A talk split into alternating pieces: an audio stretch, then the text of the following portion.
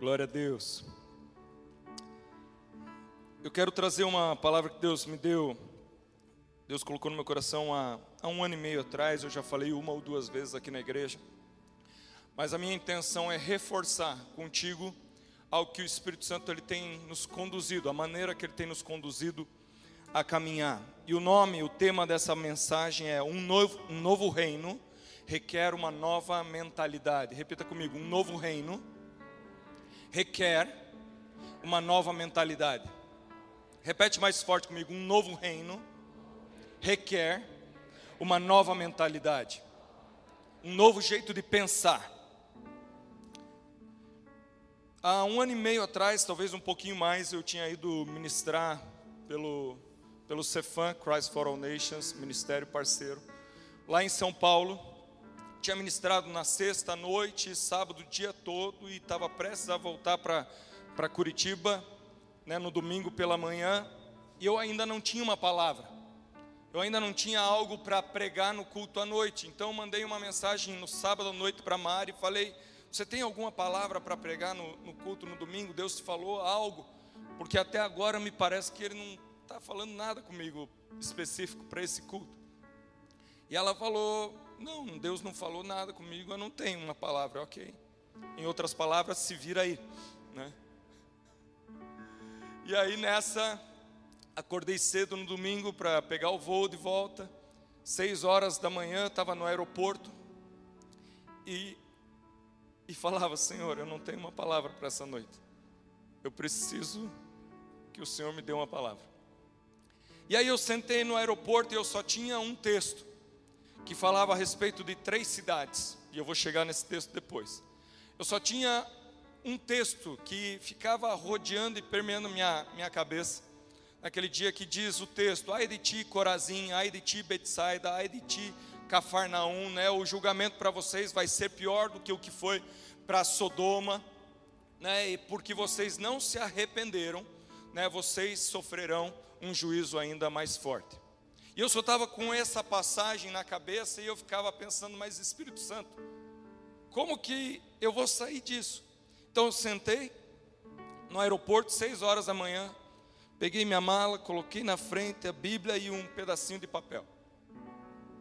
E quando eu comecei a escrever, veio um zelador, um, um homem, um faxineiro do, do aeroporto, olhou para mim enquanto ele passava, eu percebi ele no corredor, ele veio para mim, deu um tapinha no, no ombro e disse: Hoje a palavra vai ser boa.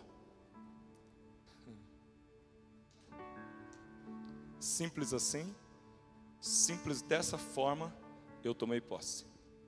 Eu peguei. E aí o Espírito Santo começou a, a me levar e, e, e abrir os olhos a respeito do reino, do reino de Deus. E essa palavra tem norteado muito o que nós temos vivido. E eu quero compartilhar contigo. Abra comigo no, no Evangelho de Mateus, capítulo 3.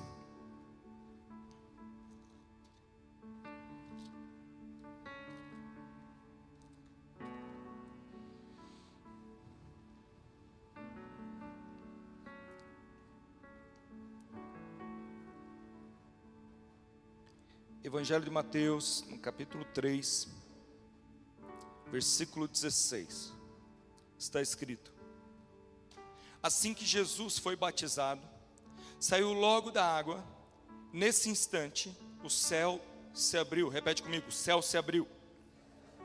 E João viu o Espírito de Deus descendo como pomba e pousando sobre Jesus. Versículo 17 diz: E uma voz dos céus disse: Este é o meu filho amado, em quem eu tenho prazer. Nós vamos dar uma passeada na palavra de Deus, em especial no Evangelho de Mateus. Mas nesse momento, Jesus ele já tinha se encontrado com João Batista. João Batista, outrora ele anunciava, assim como os profetas, como Jeremias, Isaías, Ezequiel. João Batista ele também anunciava, daqui um tempo está próximo, vai chegar um momento que o Messias vai voltar e ele vai estabelecer um novo reino. E João Batista, ele em concordância com os antigos profetas, ele dizia para aqueles que estavam ao seu redor: arrependei-vos, pois está próximo o reino dos céus. No momento que ele se encontra com Jesus, a Bíblia diz no versículo 11, voltando um pouquinho no capítulo 3: Eu vos batizo com água para arrependimento, mas depois de mim vem aquele que é mais poderoso do que eu, cujas sandálias eu não sou digno de levar. Ele vos batizará com o Espírito Santo e com fogo. João Batista estava anunciando, está bem perto do reino dos céus se manifestar no ambiente terreno. Então se arrependam.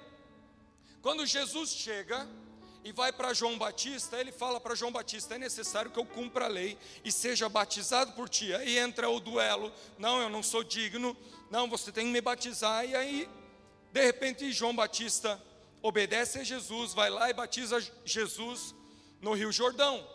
Quando Jesus ele é mergulhado por João Batista no Rio Jordão, o que, que acontece? A palavra de Deus diz que o céu se abriu. Eu já falei isso e vou te pedir mais uma vez. Eu te convido a encontrar na sua Bíblia o momento que o céu se fechou. Após esse momento, o céu jamais se fechou.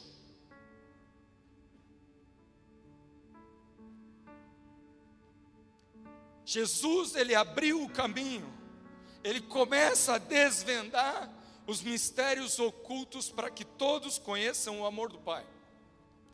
Ele diz: Eu sou o caminho, a verdade e a vida, e ninguém vem ao Pai a não ser por mim. Então ele abre o céu. O céu, ele se abre no momento que Jesus entra em cena.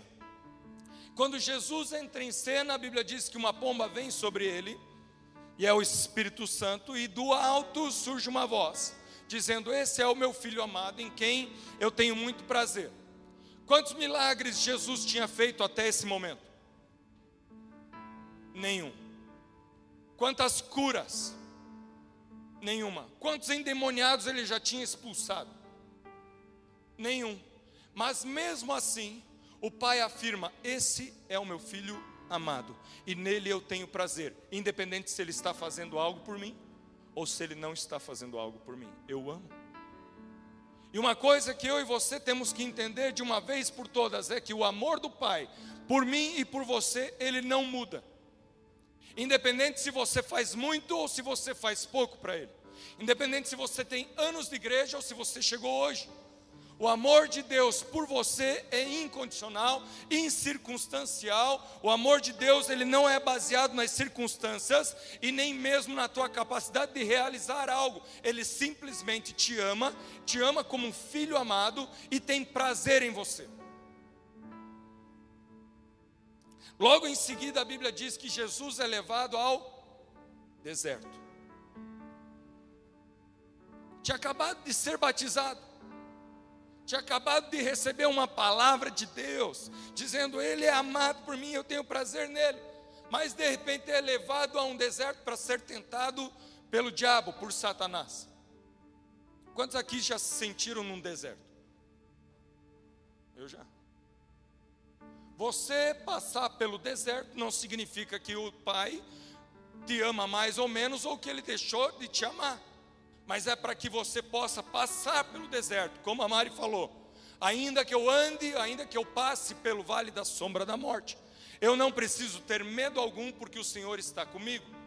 Deus ele vai estar com você no vale, Deus vai estar com você no deserto, e a certeza que você tem quando Deus está contigo é que você não vai permanecer lá. Você vai passar pelo vale da sombra da morte. Não vai ficar nele, porque Deus está contigo. Amém? Você pode passar pelo deserto, mas não vai permanecer no deserto. Então se mantenha firme, esperançoso, combatendo as situações adversas através da palavra de Deus. Jesus ele foi levado ao deserto e foi tentado por Satanás em diversas áreas da sua identidade. Satanás ele tinha ouvido o que o pai tinha falado para ele, você é filho amado, e eu tenho prazer em você. Aonde que Satanás ataca Jesus? Na palavra. no que Deus disse. Deus afirmou: Você é meu filho amado. Satanás vai lá e, e experimenta. Vamos ver se ele realmente acredita no que o pai diz ou no que eu digo. E aí o diabo, no capítulo 4, diz, versículo 3: O tentador, Satanás, chegou-se a ele e disse: Se tu és o filho de Deus, manda que estas pedras se transformem em pães. Respondeu Jesus: Está escrito: Não só de pão viverá o homem, mas de toda a palavra que sai da boca de Deus. E aí, sucessivamente, Satanás ele tenta por mais duas ocasiões, por mais dois momentos, tentar Jesus na palavra. E como que Jesus rebate Satanás com a palavra. Satanás ele tenta com as ferramentas do alto, porque ele sabe que as ferramentas do alto são infalíveis, são perfeitas. Ele tenta contradizer o que o Pai tinha dito para Jesus através de de uma palavra enganosa, usando ela num contexto errado, e aí Jesus combate ele na palavra. E no final, a palavra de Deus diz, está escrito ali no capítulo 4, versículo 10. Então Jesus lhe disse: Retira-te, Satanás, pois está escrito: Ao Senhor Deus, o teu Deus, adorarás e só a ele servirás. Então o diabo o deixou e vieram os anjos e o serviram. Jesus ele já entra em cena no confronto. Ele já entra em cena colocando o diabo para correr. E todas as vezes, em todo momento que eu e você estamos em ação, eu e você andamos para lá e para cá, quando aquele que está cheio do Espírito Santo se movimenta, quem se movimenta? O Espírito Santo. E por onde eu e você passamos, as trevas recuam. Quantos creem que o Espírito Santo habita em você? Se o Espírito Santo habita em mim e em você, quando eu estou na igreja, quem está comigo? Quem está comigo? Quando eu, eu vou trabalhar, quem está comigo? Quando eu entro na faculdade, quem está comigo? Quando eu deixo as crianças na escola, quem está comigo? Quando eu vou passear, quem está comigo? Então, por onde eu passo, o mesmo Espírito está comigo. E se o mesmo Espírito que habitava em Jesus foi poderoso para fazer com que Satanás fugisse, o que será que ele pode fazer através de mim e de você? Mas na sequência, entra o mistério dessa noite. Versículo 17 do capítulo 4 está escrito: Desde então começou Jesus a pregar. E a primeira coisa que Jesus prega é o que? A confirmação das profecias. A primeira coisa que Jesus faz é dizer aquilo que os profetas anunciavam está se cumprindo hoje. Então ele diz: arrependei-vos, pois é chegado o reino dos céus. Arrependei-vos, porque agora está sendo estabelecido o reino dos céus. A palavra arrependei-vos ou arrependimento no grego, ela tem um significado. Muitas vezes a gente ouve e pratica, e não está errado, a palavra arrependimento como sentir dor ou tristeza por algo que se tenha feito ou falado violando alguma lei, ou violando algum princípio, ou violando algum valor, que resulta no retorno intencional à conduta moral. Quando eu e você nos arrependemos, no modo normal, nós percebemos que fizemos algo errado, nós percebemos, que causamos dano a alguém, e de repente, uau, eu não posso mais praticar isso, eu preciso mudar. Então, isso te leva a um posicionamento de mudar a tua conduta. Se você mentia, você não mente mais. Se você se, é, é, se prostituía, você não se prostitui mais. Se você é, assistia pornografia, você não assiste mais. E aí você ajeita, você conserta a tua conduta, você acerta a tua rota. E aí entra aquilo que muitas vezes a gente fala sobre mudança de rota, mudança de postura ou comportamento, a tão falada conversão. Você estava indo por um caminho e de repente percebe que está indo para o caminho errado, se arrepende, acerta a tua rota e começa a ir para o caminho certo. Mas a palavra arrependimento, no grego, ela vai muito além disso. A palavra no grego é metanoia, se chama mudança de mentalidade. Arrependimento no grego significa mudar a maneira de pensar, mudar o jeito que eu e você percebemos ou pensamos nas coisas. Então diz comigo: arrependimento significa metanoia, mudança de pensamento. Jesus, ele começa a declarar: arrependei-vos pois é chegado o reino dos céus. Em outra palavra, ele diz: mudem a maneira de pensar. A partir de agora, é necessário que vocês mudem o jeito que vocês pensam, mudem a mentalidade, porque um novo padrão chegou.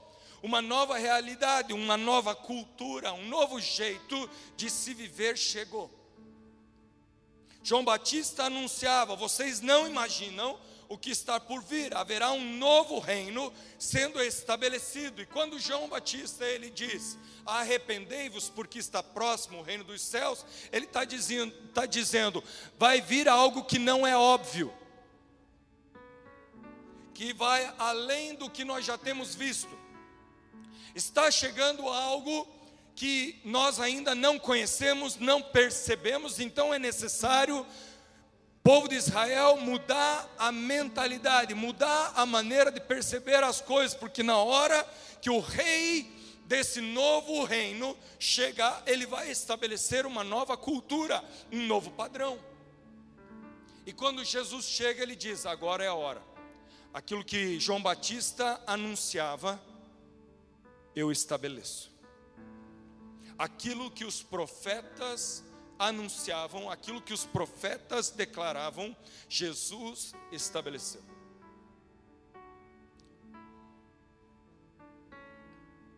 Eu lembro que quando, algum tempinho assim, dias depois, eu estava voltando da África, acho que lá de Lagos, e na fila do aeroporto, eu lembro que um senhor parou atrás de mim, nós começamos a conversar. E ele disse para mim: Você conhece alguma coisa a respeito do exército? Eu falei: Muito pouco. E aí, eu não lembro exatamente por que, que nós chegamos nesse momento da conversa, mas ele disse para mim: um exército, antigamente, quando ele ia invadir um novo território, uma nova nação, um novo povoado, ele não, não pedia licença para entrar.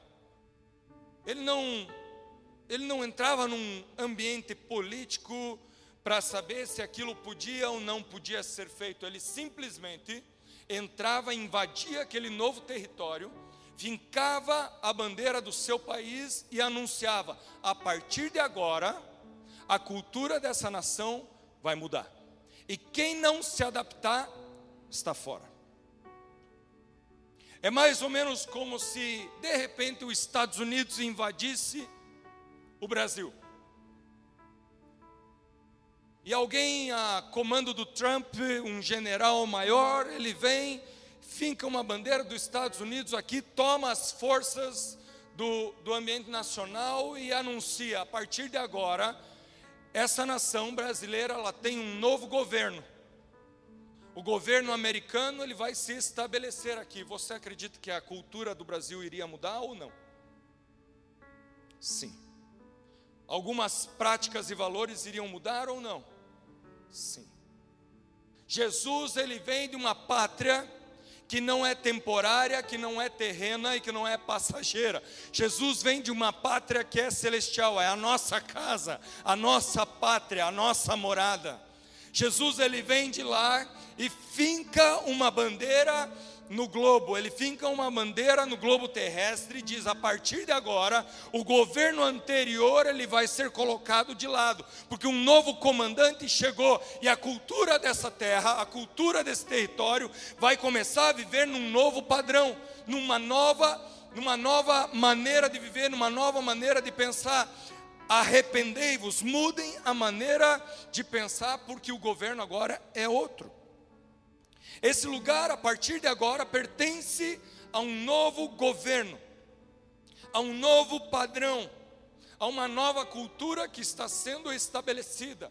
E quando eu e você pedimos pela presença de Jesus, nós temos que estar certos de que com a presença de Jesus haverá mudança de mentalidade para que eu e você possamos experimentar a boa, perfeita e agradável do, vontade do Pai. Em Romanos 12, 2 está escrito: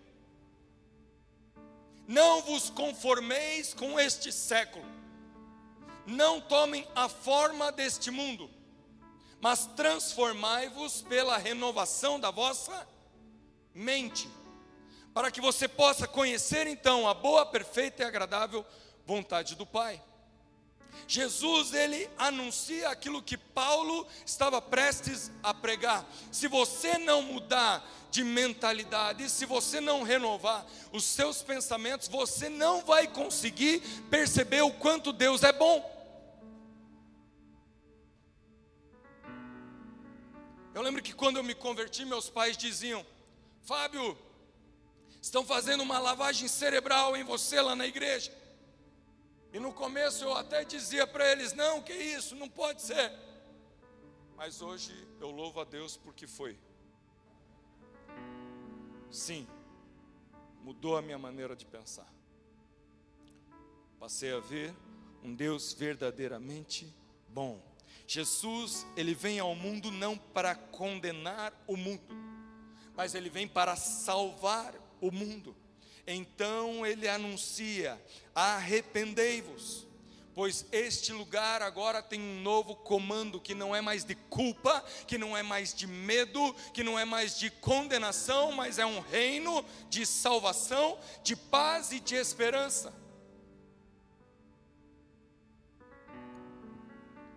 E eu arrisco dizer que foi nesse momento que o céu invadiu a terra. Muitas vezes nós cantamos, faz o céu descer, o céu já desceu. Muitas vezes nós cantamos, abre os céus, o céu já se abriu.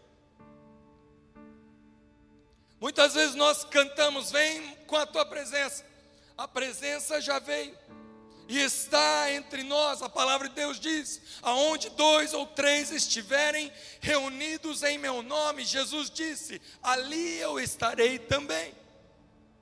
Ele já está aqui. E o meu desejo é despertar você para aumentar a tua fé e se posicionar no sobrenatural que já está disponível. Ele estabelece um governo que não é terreno, que não é temporário, que não é passageiro. Céus e terra passarão, mas as minhas palavras jamais passarão. Jesus ele anuncia que um novo reino eterno, sobrenatural, permanente, celestial está sendo estabelecido sobre a terra. Arrependei-vos e Jesus ele ele não está dizendo apenas para nós ajustarmos algumas rotas. Jesus ele não está apenas dizendo para eu e você abrirmos mãos mão do pecado. Jesus não está dizendo apenas para eu e você abandonarmos os erros. Jesus está nos movendo e nos fazendo enxergar que há algo com muito maior valor para nós vivermos. Jesus sempre viveu e continua vivendo baseado na eternidade. Tudo o que ele fez foi baseado na eternidade. Quantos querem ser como Jesus? Nós queremos viver Jesus na terra, então acerta o teu foco, porque os olhos do meu Senhor estão fitos na eternidade. Não basta apenas deixar as más intenções ou práticas de pecado para trás, mas é necessário, a partir de hoje, ter a mentalidade do céu, a mentalidade que coopera com o céu na terra. O que Jesus fazia? o que via o pai fazer. A palavra de Deus diz: o filho faz o que vê o, o pai fazer. Então, em nada Jesus fez diferente do que ele via o pai, porque os olhos dele estavam sempre naquilo que era eterno. Eu lembro um dia que a Lara nasceu. E sempre tem aquela competição saudável entre os pais, vovôs, vovós, sobre qual a primeira palavra que a criança vai falar. E de repente, né, vai dizer mamãe, vai dizer papai, vai dizer titio, titia, vovô, vovó. E a gente ficava naquela, o que será que ela vai dizer? Né? E claro que normalmente as crianças puxam a sardinha para a mãe, mas eu ficava dia e noite no lado do bercinho da Lara, dizendo para ela: arrependa-se, arrependa-se, arrependa-se, arrependa-se. Mas Fábio, mas ela, ela nem começou a vida dela ainda, e você já quer que ela se arrependa? Não, eu quero que a primeira palavra que ela diga seja: arrependa-se. E eu ficava igual um papagaio do lado dela. Eu falava, Senhor, assim como o Senhor entrou em cena, e a tua primeira pregação foi arrependei-vos, eu quero que a primeira coisa que a minha filha fale seja arrependa-se. E aí, de repente, ela começou a falar, e adivinhe qual foi a primeira palavra que ela disse? Mamãe.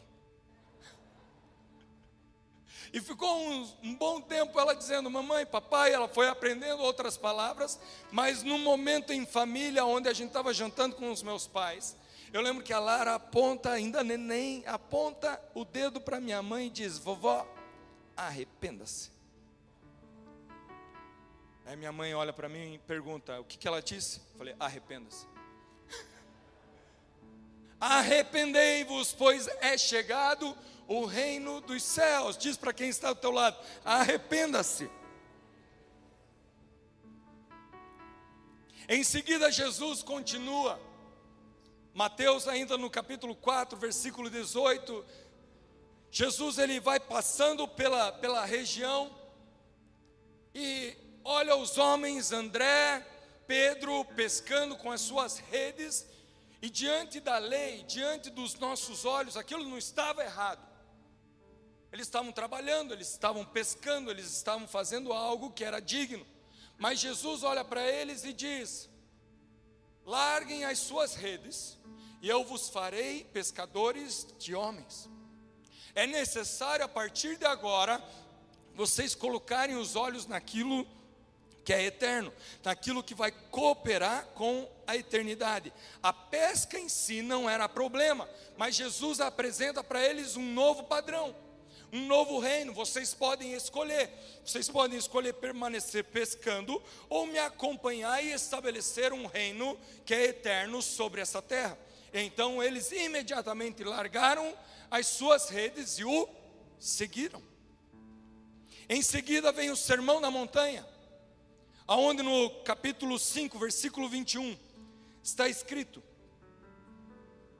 Ouvistes que foi dito aos antigos: Não matarás, e quem matará estará sujeito a julgamento. Eu, porém, vos digo que qualquer que sem motivo se irar contra o seu irmão estará sujeito a julgamento.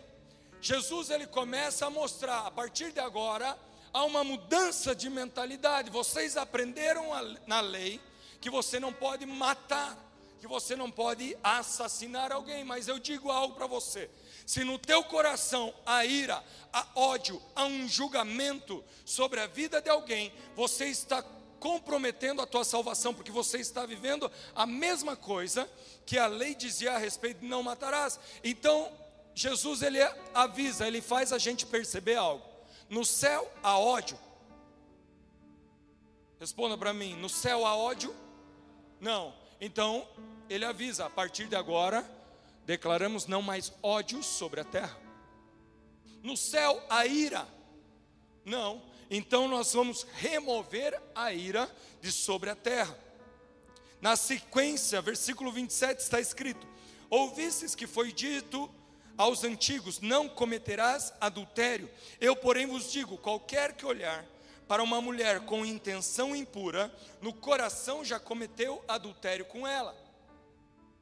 No céu há cobiça. Não. No céu há traição. Não. No céu há o desejo impróprio ou inapropriado. Não.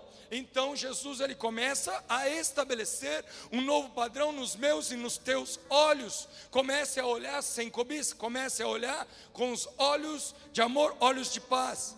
E na sequência ainda ele diz, no versículo 43: Ouvistes que foi dito: Amarás o teu próximo e odiarás o teu inimigo. A lei dizia isso, está certo? Ame o teu próximo e você pode odiar, você pode repelir o teu inimigo, mas eu, porém, vos digo: amai os vossos inimigos e orai por aqueles que vos perseguem ou por aqueles que vos ofendem. Jesus estabelece um novo padrão na minha e na tua vida. Você não pode apenas amar aqueles que você quer. Você não pode apenas orar por aqueles que te fazem bem. Mas Jesus ele diz: a partir de agora, ame também os vossos inimigos e orem por aqueles que te ofenderam, que te traíram, que te perseguiram. Jesus ele determina uma nova maneira de pensar. Quantos aqui estão acompanhando? Amém. Jesus determina, estabelece uma nova maneira de viver que não vem deste mundo, que não vem dessa realidade, que não vem deste século. No capítulo 6, versículo 31, está escrito: Portanto, não andeis ansiosos, dizendo: Que comeremos? Que beberemos? Ou com que nos vestiremos? Pois os gentios procuram todas estas coisas, coisas terrenas de certo, o vosso Pai Celestial bem sabe que necessitai de todas elas. Deus sabe que necessitais daquilo que está à sua volta, daquilo que está na terra. Mas buscai em primeiro lugar o reino de Deus e a sua justiça, e estas coisas terrenas serão acrescentadas. Deus, Ele está mais uma vez firmando no meu e no teu coração, coloque os olhos na eternidade, e não te faltará o que é terreno. Posso ouvir um amém? Coloque os olhos naquilo que é prioridade a Jesus Cristo e você não terá que se preocupar com aquilo que é terreno, porque na eternidade o valor é sempre maior e quando você coopera com Deus, você pode descansar nele, porque ele cuida de você. Não percam tempo com aquilo que é terreno, mas busquem em primeiro lugar aquilo que é eterno. Mateus 11.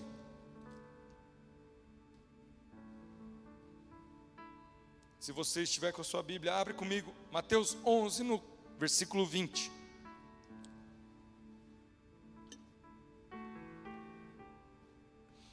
Está escrito: Então começou ele a denunciar as cidades onde se realizou a maior parte dos seus milagres, por não se terem arrependido. Diz comigo, não se arrependeram.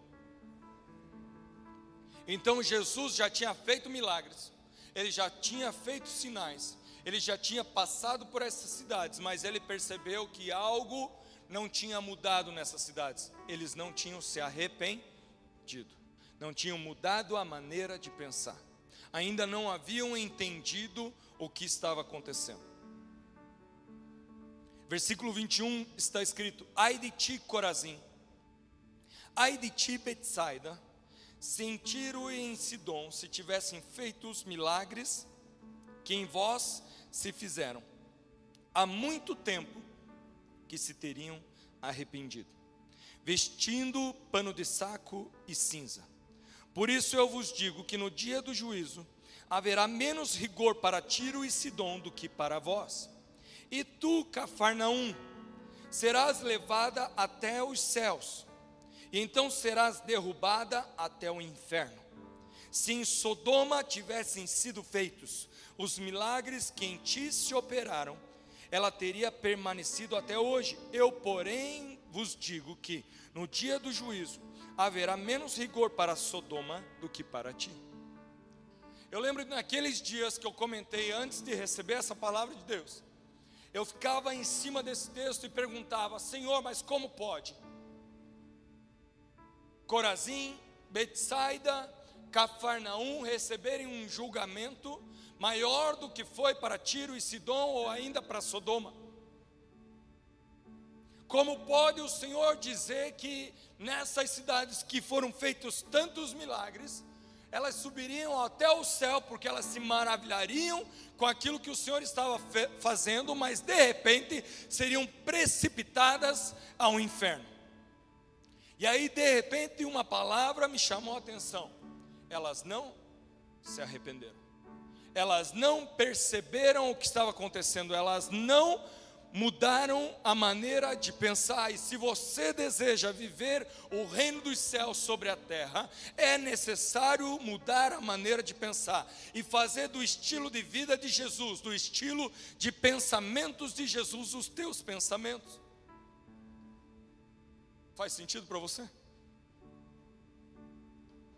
Corazim, no grego, significa fornalha de fumaça. Diz comigo, Corazim significa fornalha de fumaça. E o entendimento que Deus me trouxe foi uma cidade preocupada com a aparência, quer sempre mostrar que algo está acontecendo. Uma cidade preocupada com a sua reputação, com aquilo que os outros iam dizer a respeito dela. Uma cidade preocupada com seus próprios desejos e prazeres, uma cidade egoísta, uma cidade que pensava em si própria. Nessa noite eu quero declarar sobre a minha e sobre a tua vida. Um fim a todo egoísmo, um fim a todo pensamento que se preocupa com a tua autoimagem Independente daquilo que Deus te mandar fazer, independente daquilo que Ele disser para você falar, eu quero declarar sobre a tua vida que você cooperará com o reino dos céus. Em seguida, a palavra Betsaida significa casa de peixe. Era um, uma região que beirava o mar da Galileia, cheia de pescadores.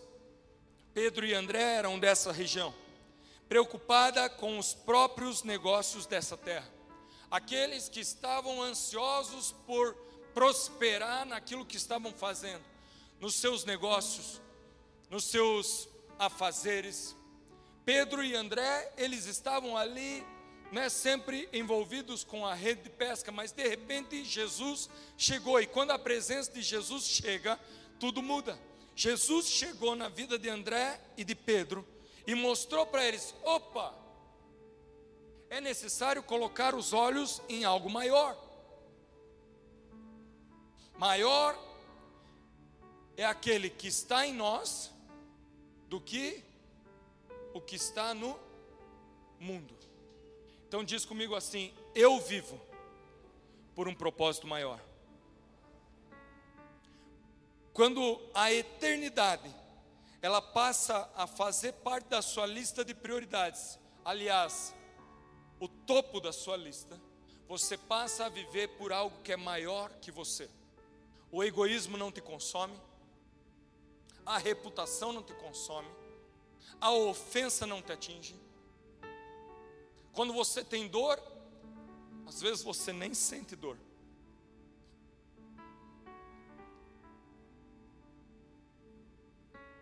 Não significa que ela não está ali, mas ela não determina como você vai viver. Quando a eternidade ela está enraigada no teu coração, não há nada que te faça parar. A Bíblia diz que um dia um senhor ele propôs uma festa e estava pronto o banquete. E no momento da festa ele pede para os seus servos irem chamar os convidados e de repente eles começam a chamar os convidados. E eu acredito que se nós trouxéssemos para esse tempo os convidados seriam os próprios crentes, os cristãos da época. E eles vão aos cristãos, eles vão aos convidados e começam a chamar um por um, e um por um eles vão dando desculpas. eles vão dando desculpas. E eu quero declarar que esse é um tempo que acabarão as desculpas de nós fazermos a vontade do Pai. Eles davam um a um desculpas para não fazer parte daquele banquete. E um disse para os servos: Não, me desculpe, diga para o senhor da festa que me desculpe, porque eu acabei de casar. Eu acabei de casar, estou envolvido com a minha noiva, e você sabe como que é, lua de mel, nós temos as prioridades aí de ajeitar nossa casa, nós temos que alinhar os nossos sonhos, nossos projetos, então eu peço desculpa, mas eu não vou poder fazer parte do banquete.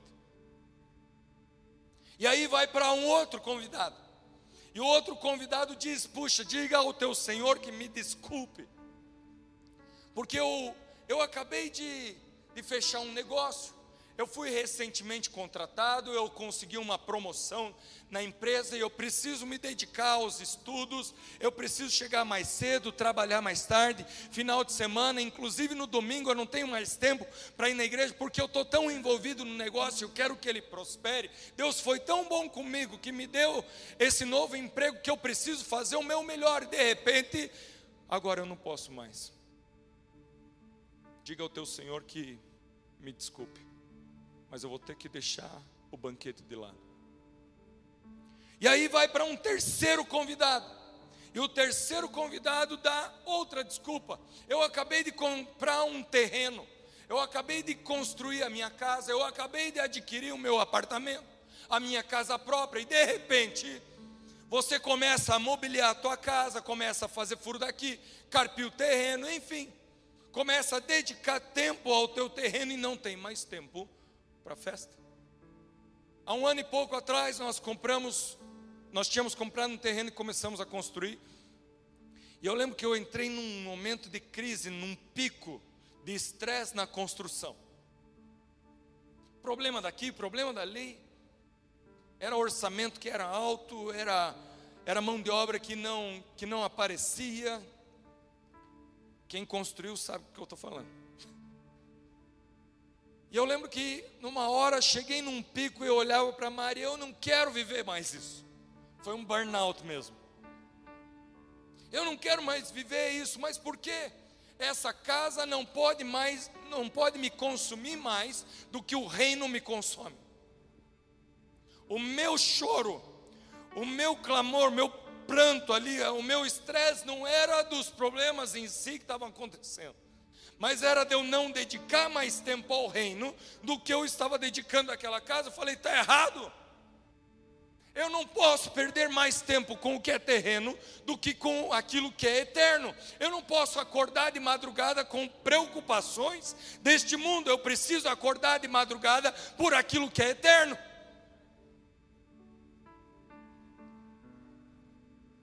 E aí então o Senhor da festa diz para os servos: eles não quiseram, mas está tudo bem.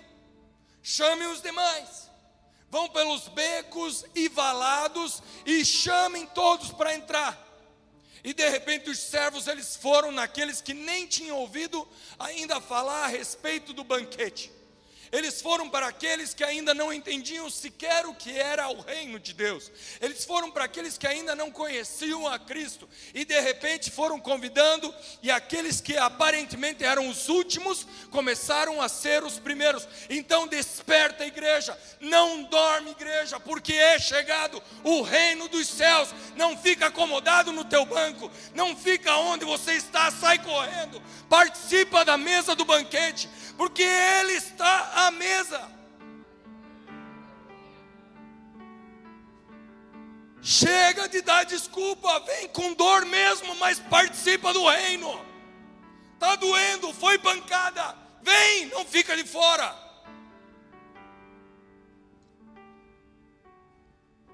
A palavra de Deus diz: quem não é por nós, é contra nós, ou ainda, o que conosco não ajunta, espalha. É tempo de, da igreja se unir num só corpo e estabelecer com força o reino dos céus sobre a terra.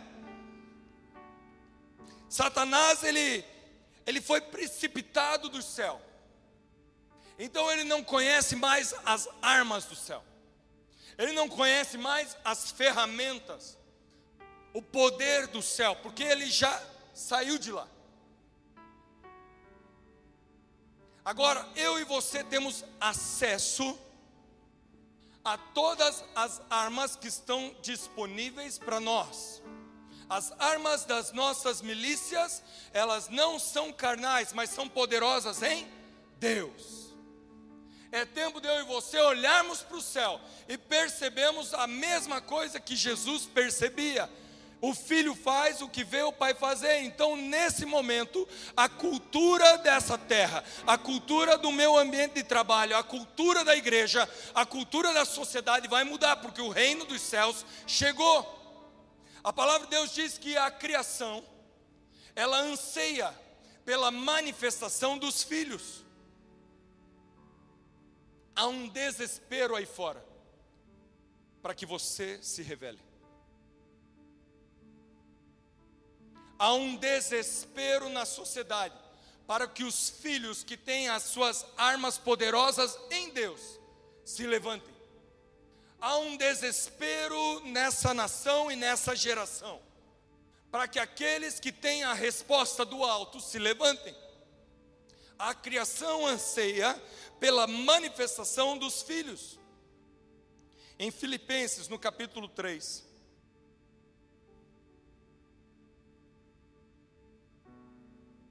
Carta de Paulo aos Filipenses.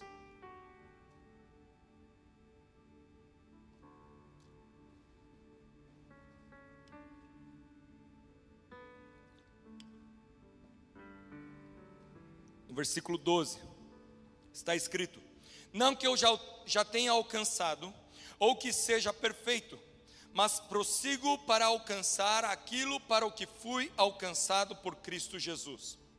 Irmãos, não julgo que o tenha alcançado, mas uma coisa faço, esquecendo-me das coisas que para trás ficam e avançando para as que estão diante de mim, eu prossigo para o alvo.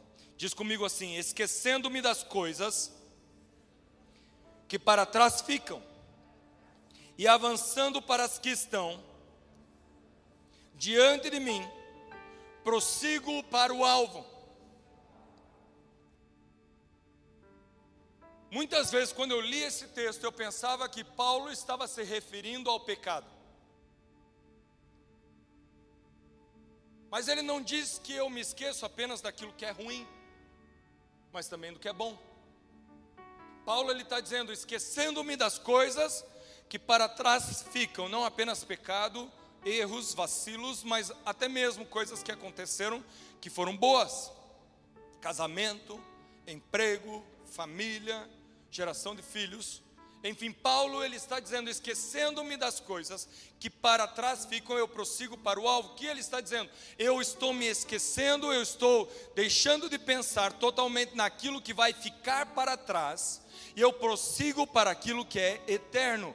Avanço para aquilo que é eterno. Eu esqueço-me das coisas que para trás ficam, terrenas, temporais, perecíveis que ficarão para trás, e eu coloco os meus olhos naquilo que permanecerá para sempre.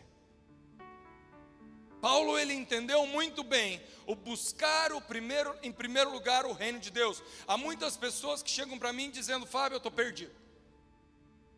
Eu estou numa idade que eu não casei, eu estou numa idade que eu ainda não tenho o emprego que eu queria, eu estou numa idade que eu ainda não tenho filhos, eu estou numa idade que eu ainda não estou vivendo o propósito da minha vida, eu estou numa idade que isso, eu estou numa idade daquilo, eu estou nisso e naquilo, naquilo. Eu estou perdido. Eu olho para cada um que chega para mim e fala a mesma coisa.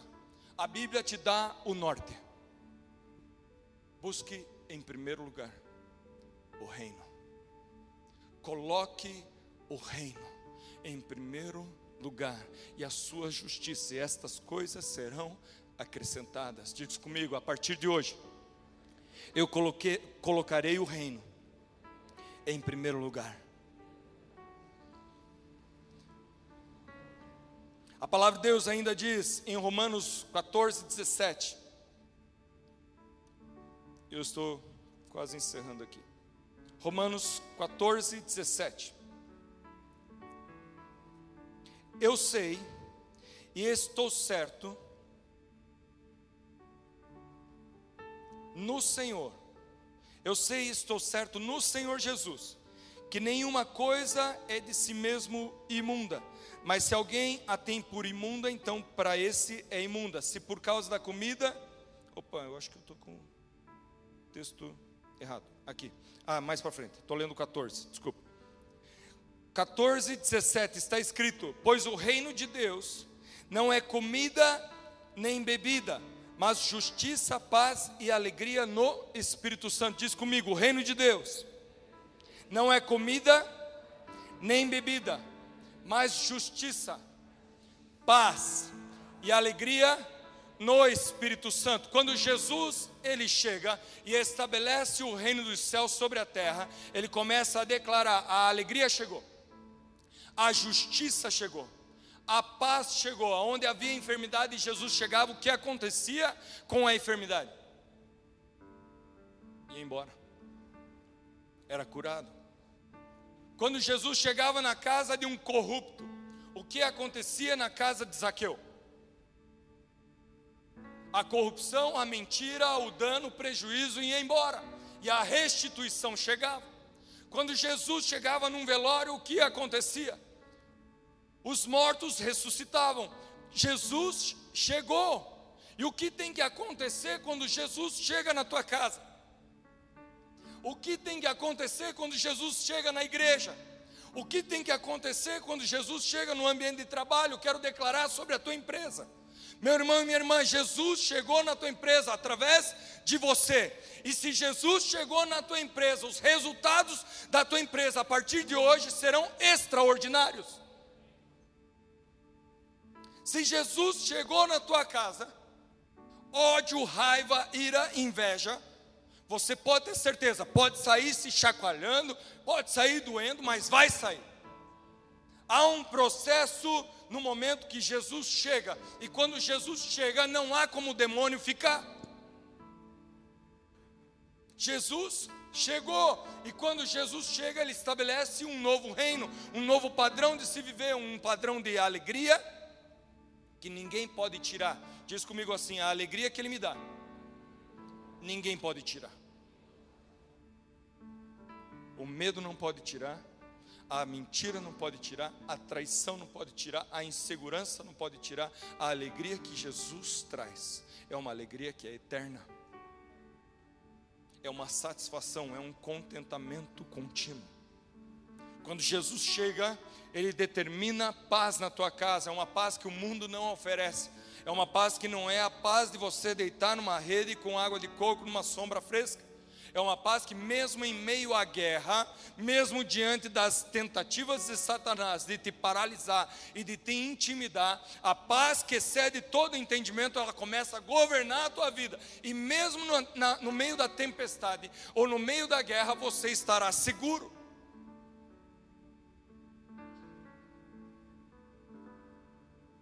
Jesus ele traz um reino de justiça, não a justiça que o mundo te oferece, que é uma justiça que você se faz por merecedor. Não é uma justiça que você tem o direito de ser inocentado, mas é uma justiça que ele traz, que mesmo você sendo culpado, ele diz: Eu paguei o preço por você na cruz do Calvário, e a partir de agora, nenhuma condenação mais há para aqueles que estão firmados em Cristo Jesus, que não andam mais segundo a carne, mas andam segundo o Espírito. Quantos desejam viver um reino de alegria, justiça e paz? Diz para quem está do teu lado: o reino dos céus chegou. Eu quero terminar com algo que para mim tem sido o momento mais oportuno de orarmos. Que por muito tempo nós ouvimos, declaramos, mas de repente não sabíamos nem por que estávamos dizendo. Em Mateus, no capítulo 6, versículo 9. Está escrito: Portanto, vós orareis assim: Pai nosso que estás nos céus, santificado seja o teu nome, venha o teu reino, seja feita a tua vontade, assim na terra como no céu. O pão nosso de cada dia nos dá hoje, perdoa-nos as nossas dívidas, assim como nós perdoamos os nossos devedores. Não nos deixes cair em tentação, mas livra-nos do mal, porque teu é o reino o poder e a glória para sempre. E amém. Declare comigo: venha o teu reino, seja feita a tua vontade, na terra como é no céu. Eu quero te convidar a se colocar de pé.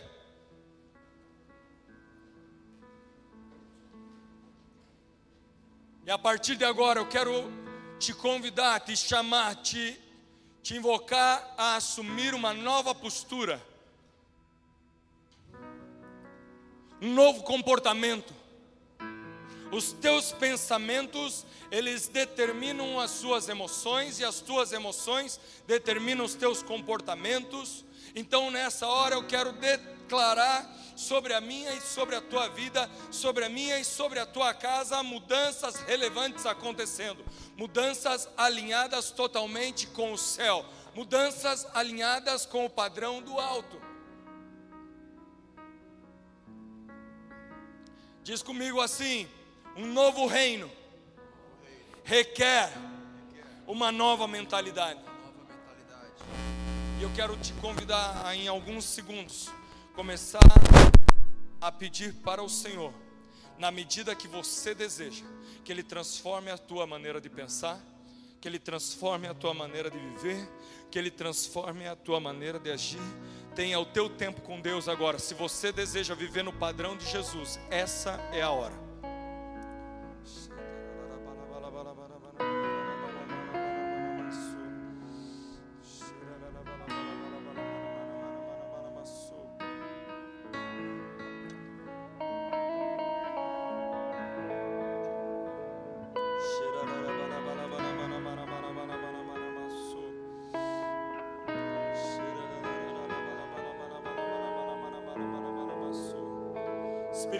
Nós declaramos sim. Sim, um novo tempo é chegado nas nossas vidas, um novo tempo é chegado nessa nação. Um tempo, Senhor, que o teu reino se manifesta com poder e autoridade, de maneira relevante e criativa, gerando impactos na sociedade.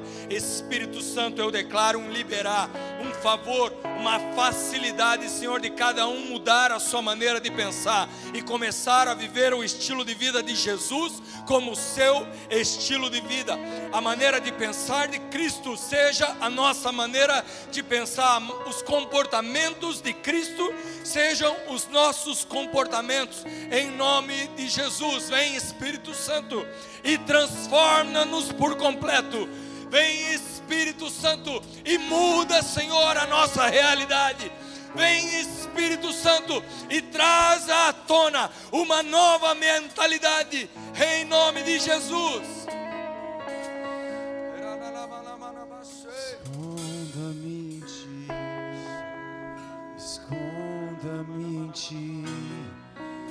Nas asas do seu amor.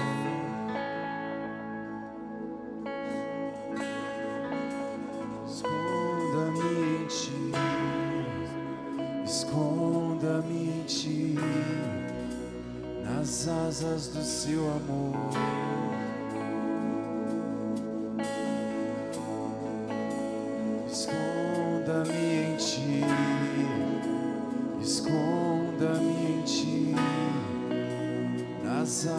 Do seu amor.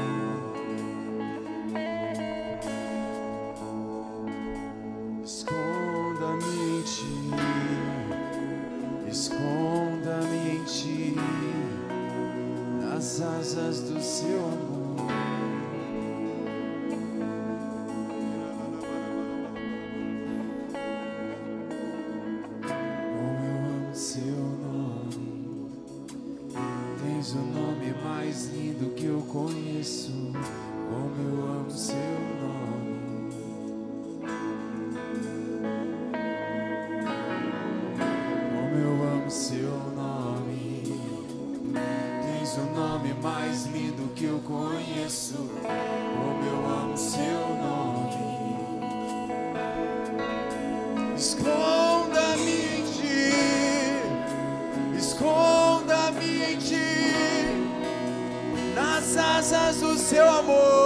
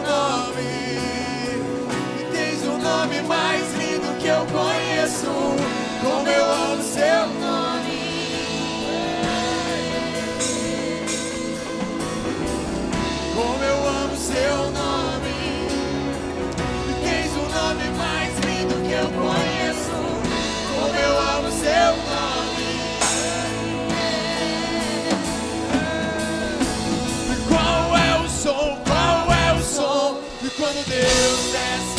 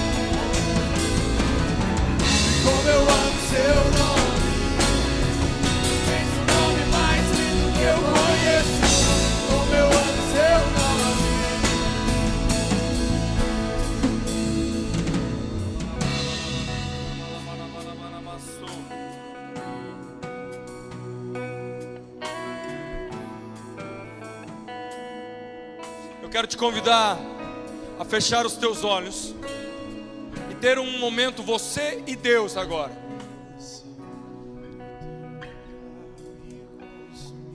Esse novo padrão, essa nova cultura,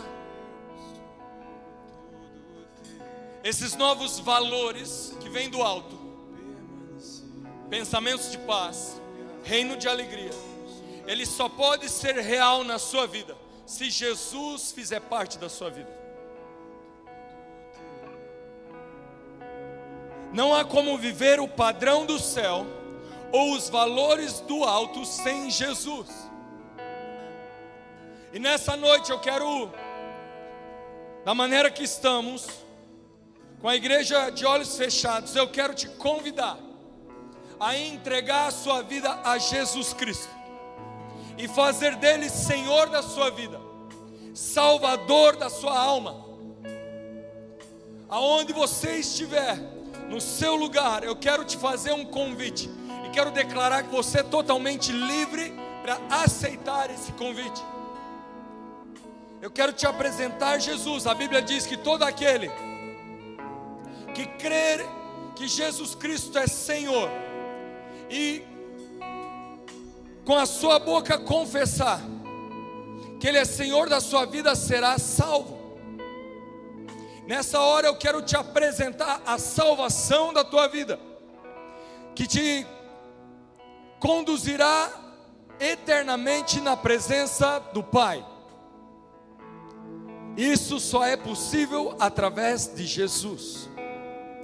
Então, se você deseja entregar a sua vida a Jesus Cristo, se você não vê a hora de viver uma nova maneira, uma nova conduta, essa é a tua noite, é uma noite de você experimentar o amor dele por você, e da mesma maneira que ele ouviu a voz de Deus nessa noite, chegou a tua hora, onde o Pai está dizendo para você, a partir de hoje, você é meu filho amado, e eu tenho muito prazer em você.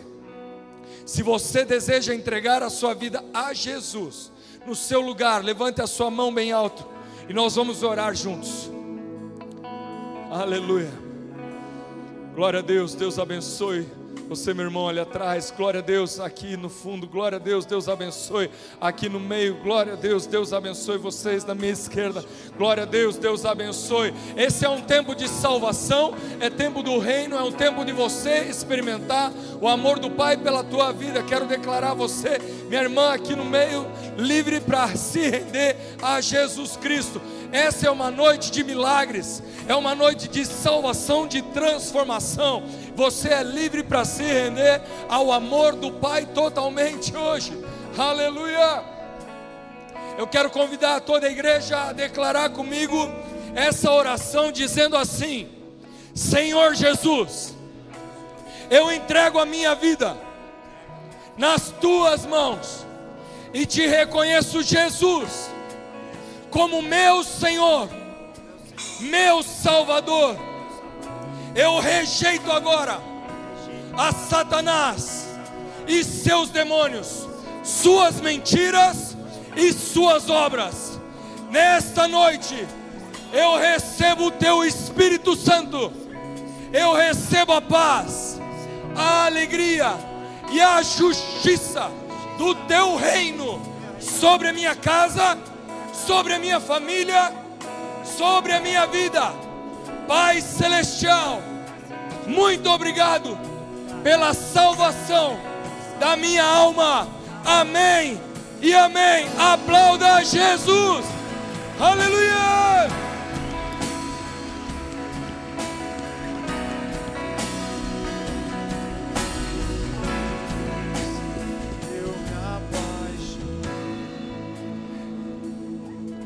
Nós vamos adorar o Senhor ainda com mais uma canção. Mas eu quero declarar essa oração do Pai Nosso sendo a tua oração no dia de hoje. Aonde você pode dizer com convicção: Venha o teu reino, seja feita a sua vontade, que é boa, perfeita e agradável.